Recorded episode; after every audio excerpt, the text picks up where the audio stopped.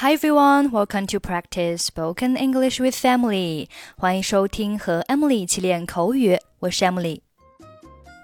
today's sentence is I got hit by a car in an accident. I got hit by a car in an accident. I got hit by a car in an accident. Somebody got hit by a car，意思是。某人被车撞了。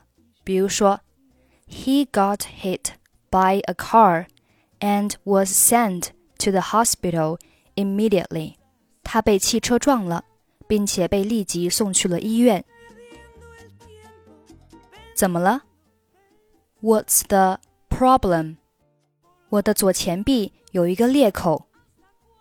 I have a laceration on my left forearm。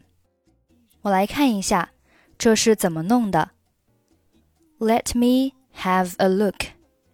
How did this happen? 在车祸中被车撞的。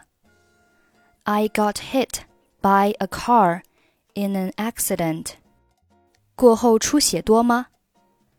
Was there much bleeding afterward? 不多，不是很多。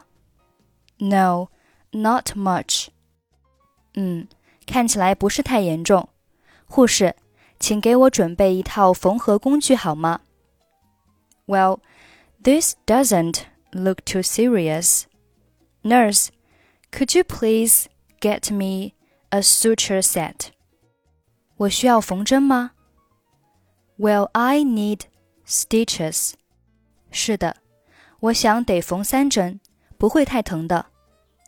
好了，缝好了，不是很疼，是吧？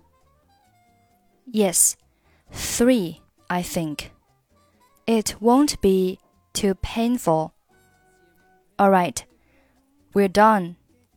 That wasn't so bad, was it? 不疼，不是很疼。No, not really. 您还是比较幸运的，没有永久性的损伤。 我跟您约个时间，五天后你再来，到时候我们把线拆掉。再见。You're lucky. There was no lasting damage. I'll set up an appointment for you to come back in five days. We'll take those stitches out then. So long. 谢谢您，医生。再见。 Thank you, doctor. Bye. What's the problem? I have laceration on my left forearm. Let me have a look. How did this happen? I got hit by a car in an accident. Was there much bleeding afterward? No, not much. Well, this doesn't look too serious. Nurse, could you please get me a suture set? Well, I need stitches.